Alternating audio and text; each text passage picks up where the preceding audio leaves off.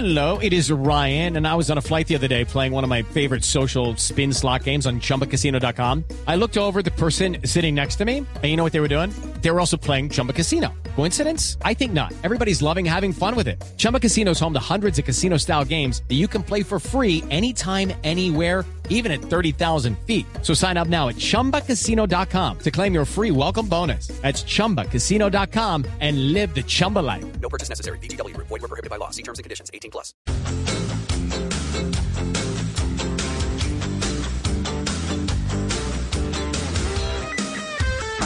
Aló, aló. ¿Me escuchan? ¿Ahora sí? Sí, señora. Sí, acá estamos. Aquí estamos. Como un cañón. Bueno, muy bien. No, es que Cateando, sentí que, cateando. que no me escuchaban. Sí. bueno, muy bien. Nos vamos entonces con nuestro tema central. Son las 8 y 37 minutos de la mañana y vamos a hablar de el patriarcado y las relaciones de pareja con eh, una psicóloga con maestría en terapia sistémica de familia y de pareja, Luz Estela Vélez Mejía, quien además eh, acaba de lanzar un libro fantástico. Luz Estela, muy buenos días. Muy buenos días, María Clara, ¿cómo estás? Un saludo a todos los oyentes. Bueno, eh, Luz Estela, ¿cómo se titula el libro que usted acaba de lanzar? Bueno, el libro se llama Los espejos del patito feo. Feo lo tengo una interrogación al final, porque lo que quiero mostrar es precisamente que las mujeres podemos vernos como un patito feo solamente si nos miramos en ese espejo, en el espejo de la minusvalía, en el espejo de las carencias, en el espejo de necesito a alguien que me ayude a caminar.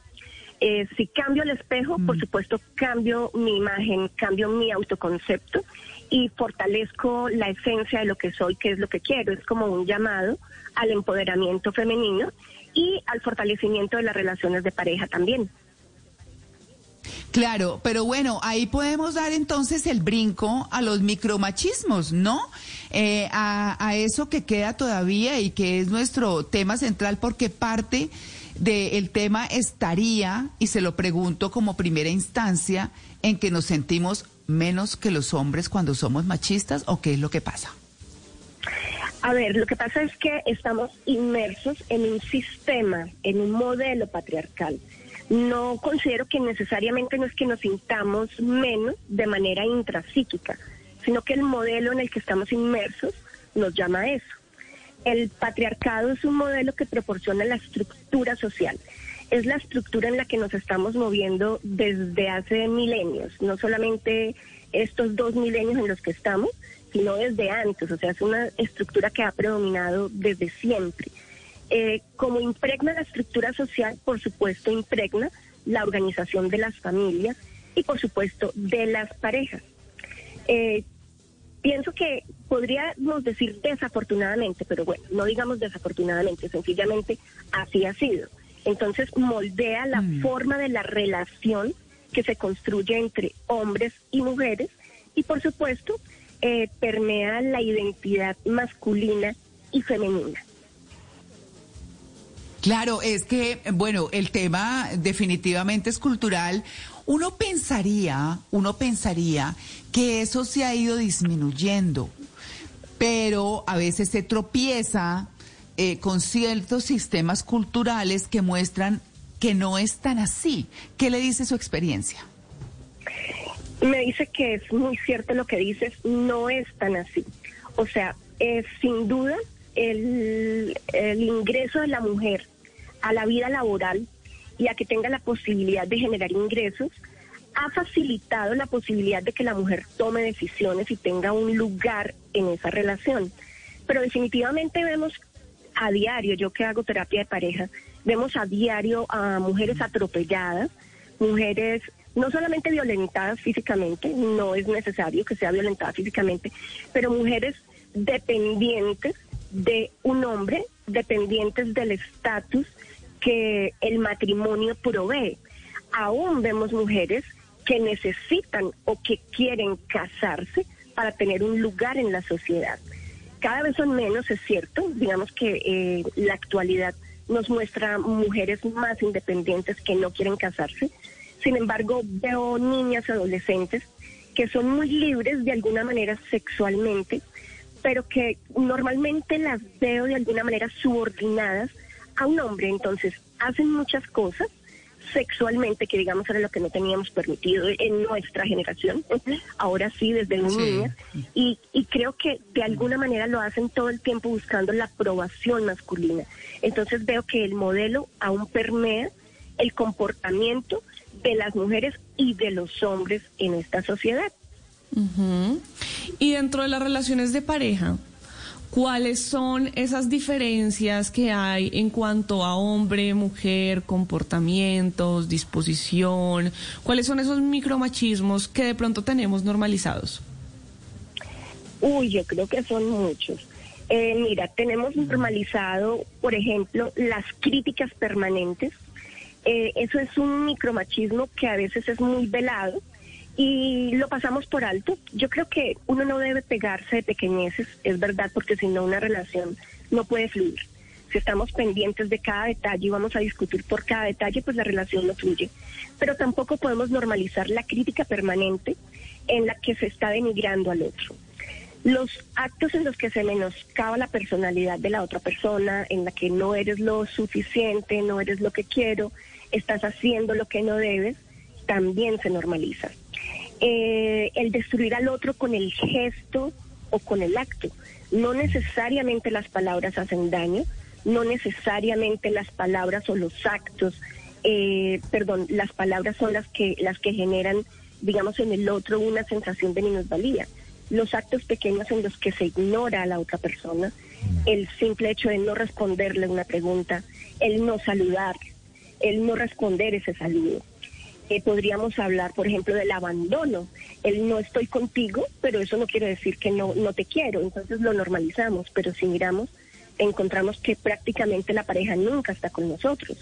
Eso lo normalizamos y de alguna manera consideramos que si podemos eh, de pronto poner nuestra voz de alerta para decir no quiero eso, el conflicto se agranda, pues imagínate, con más razón tendemos a normalizarlo porque cuando luchamos por una relación de pareja tenemos miedo y creo que es allí donde tenemos que actuar. El miedo no puede apoderarse de nosotros.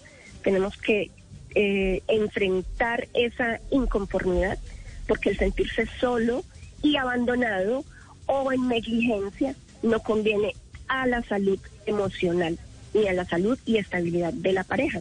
Muy bien.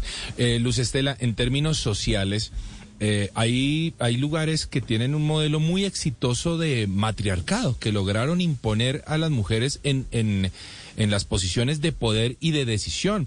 Para no ir muy lejos, por ejemplo, Tibasosa, un pueblo en Boyacá que ha sido un matriarcado de- desde hace ya muchas décadas y son muy exitosos. La pregunta es, eh, ¿está bien tener un matriarcado eh, o cómo se logra el equilibrio? ¿Cómo debería lograrse socialmente el equilibrio de, de- de- de- de dar el poder a ambas partes? Pues mira, yo en realidad considero que ninguno de los dos polos es el ideal, en ningún sentido, ni en la política, ni en las relaciones de pareja, ni en nada. Eh, lo ideal sería un equilibrio, ¿cierto? Ni matriarcado ni patriarcado. Lo de Pivasosa para mí es novedad lo que me cuentas, pero pues me parece maravilloso, es un modelo Sí. que entonces nos cuenta que han, ha trascendido pues la, eh, digamos, la estructura social mundial. Eh, pero no considero que sea el ideal tampoco. Yo no creo que sea justo ni con el hombre ni con la mujer tener una posición de subordinación frente a su pareja. Lo ideal que sería, lo ideal sería la satisfacción en la relación de pareja, que ambos integrantes pudieran negociar un acuerdo, que haya un reconocimiento mutuo, que haya valoración por el otro, que existan expresiones de cariño, de ternura, de deseo, de una sexualidad que genere un placer compartido, que haya sobre todo nutrición emocional y psicológica. Esto es muy importante, que esa persona sienta que somos un puerto seguro y que puede acudir a nosotros si así lo necesita. Me parece que ese es el ideal en cualquier relación. Luz Estela, ahora Claro, que usted estaba mencionando... Sí, adelante, María Clara. Eh, sí, eh, discúlpeme, eh, Mauro, pero quería, quería eh, eh, ahí apuntar una cosa particular, y es que uno escucha, eh, sobre todo de mujeres que viven en municipios pequeños. Eh, ahora que hay tanto tema con Internet y que se conocen parejas por Internet, entonces alguna persona conoció a un, a un latinoamericano también. eh, de pues mexicano que obviamente pues los mexicanos son los que se ven más machistas uno pues realmente no sabría si a la hora de la práctica es así en toda América Latina o no bueno como sea pero en ese sentido eh, le decía una amiga a esta persona que se encontró al, al mexicano, bueno, no se le olvide que tiene que atenderlo bien, tiene que quedar bien. Entonces el atenderlo bien ya empieza a ver como subyugado el asunto, o sea, como, como que la mujer llega a servir. Y esa es una cosa que me parece que no se ha ido sobre todo en, en cierto- ciertos eh, sectores de ciudades más pequeñas o de, o de municipios muy pequeños. Totalmente de acuerdo, tú misma lo estás diciendo. Si lo tenemos que atender, pues estamos diciendo que él tiene un lugar predominante o en una jerarquía superior a la nuestra. Yo considero que no lo tiene que atender. Yo pienso que somos los dos que nos atendemos en una relación en la que cada uno necesita del otro. Es allí la mutualidad. Eso que tú estás diciendo eh, nos está hablando de una eh, ideación que persiste en la cultura. Esto, por supuesto, es cultural. El patriarcado tiene que ver con la cultura y con la forma como las eh, sociedades están organizadas. Sin duda, los países latinoamericanos, pues adolecemos mucho más de esta situación. Y bueno, los mexicanos, pues sí, yo también estoy convencida que los mexicanos son un país muy fuerte eh, en machismo y muy débil en el respeto a la mujer.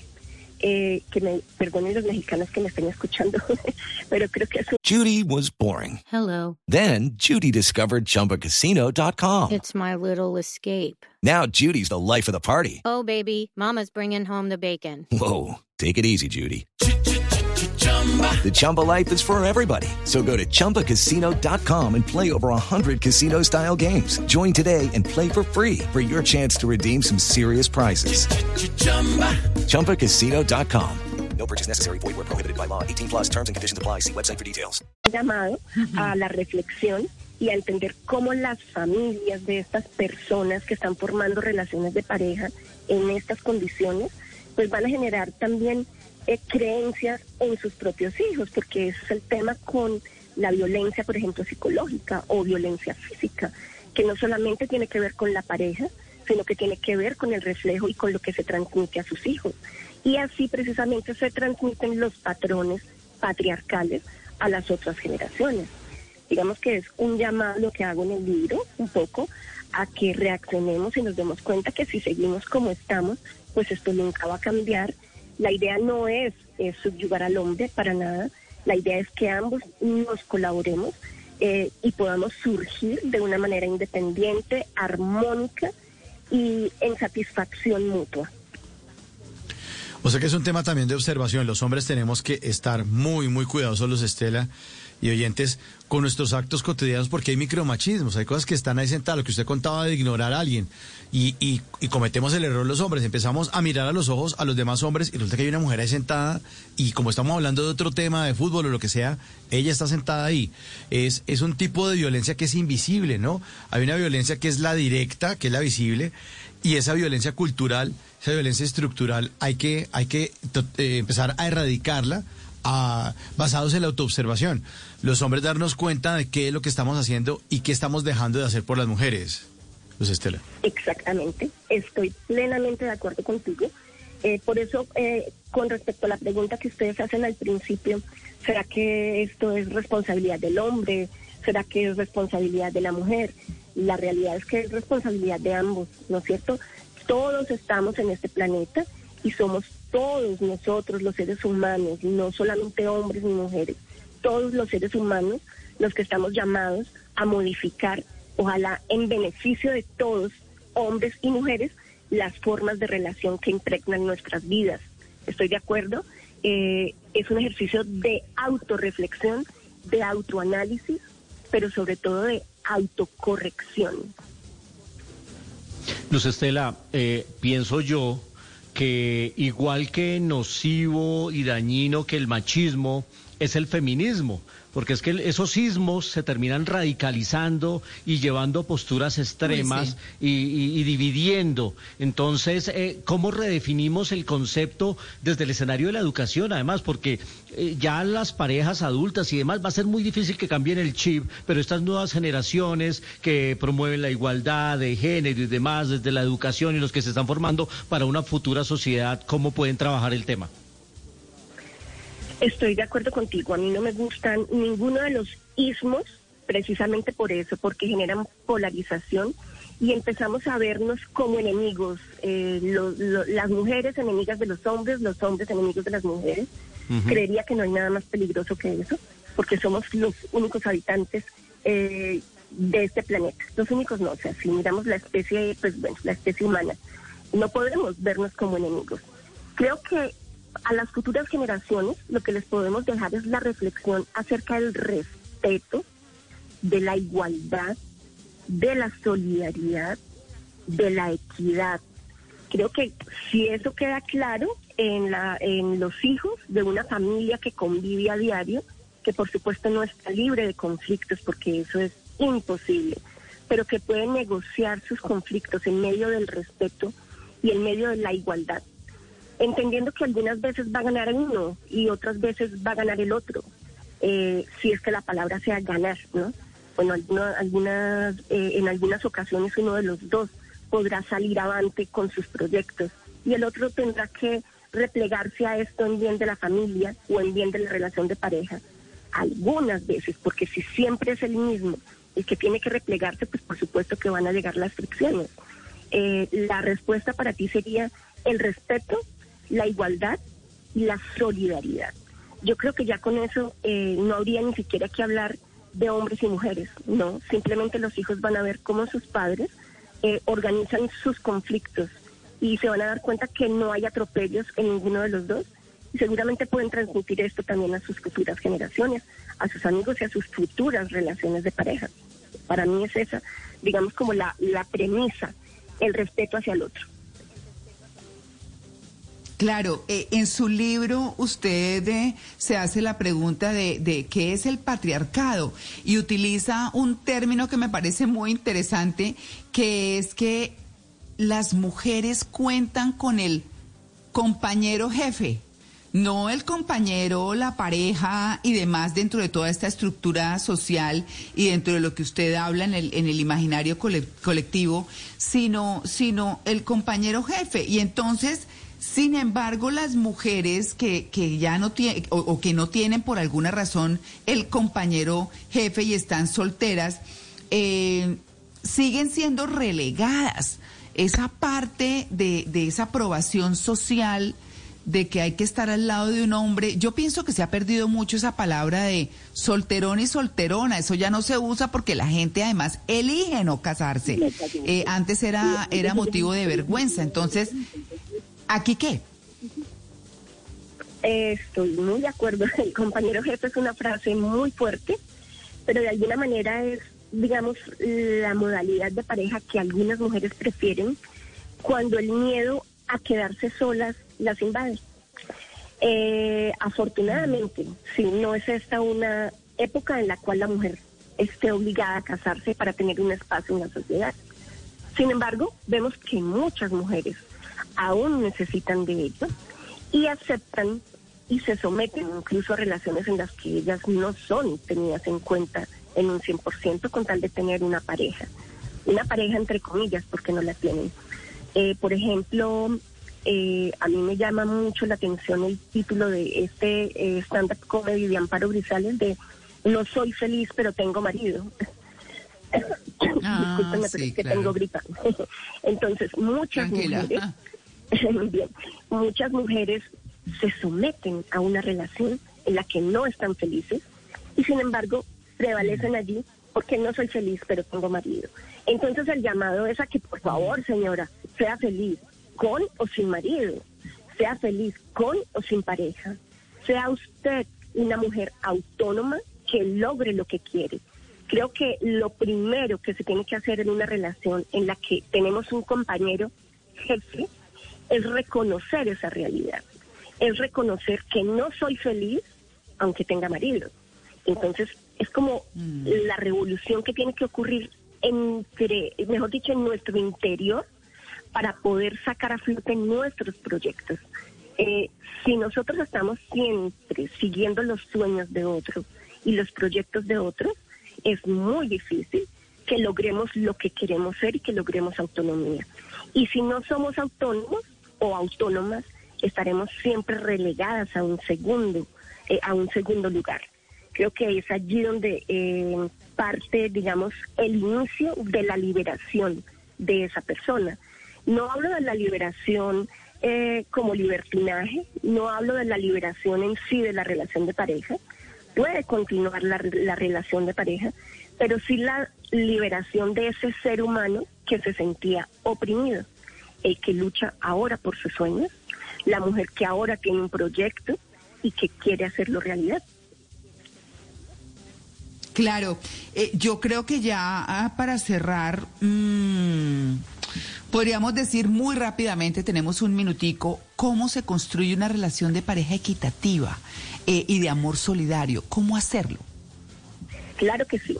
Mira, hay, yo de hecho hice una investigación, esa fue mi tesis de grado de maestría, que eh, el tema central es la satisfacción y la insatisfacción conjugal. Y una relación de pareja entre las categorías que analizamos fueron básicamente, pero una relación de pareja satisfactoria incluye una comunicación asertiva, una comunicación en la que se puedan hacer pedidos claros y también eh, se puedan hacer solicitudes claras y se puedan hacer reclamos respetuosos. Es una relación en la que haya expresión del afecto que mira que como resultado la investigación dio que la expresión del afecto, del cariño, es precisamente la categoría que da, eh, que mayor puntúa en la satisfacción de la pareja. Eh, bueno, que sea una relación en la que se pueda llegar a solución de problemas y con esto pues obviamente la comunicación es trascendental. Si tenemos una buena comunicación podremos solucionar mejor los problemas. Bueno, eh, donde haya un buen tiempo compartido en pareja, un tiempo en el que se comparta sea de calidad, eh, donde haya menos eh, momentos de angustia, de malestar y haya más momentos de satisfacción, de risas, de disfrute, de negociaciones, donde haya una sexualidad en la que ambos puedan expresarse y donde el manejo del dinero no sea motivo de conflicto. Entonces te repito cuáles son las seis categorías más importantes para construir una buena relación de pareja la comunicación, la expresión del afecto, la solución de problemas equitativos, el tiempo compartido en pareja, la sexualidad satisfactoria y el manejo del dinero. Bueno, ahí está Luz Estela Vélez, experta, acaba de publicar su libro Los espejos del patito feo. Se pregunta el feo porque es según el espejo con el que se mire uno. Bueno, Luz Estela, muchas gracias por su atención con En Blue Jeans de Blue Radio. Un feliz día. Muchas gracias a ustedes. Un gusto haber estado con ustedes. Qué rico haber compartido este momento. Que estén muy, muy bien.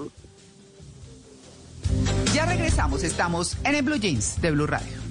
Lucky Land Casino asking people what's the weirdest place you've gotten lucky. Lucky? In line at the deli, I guess? Aha, in my dentist's office.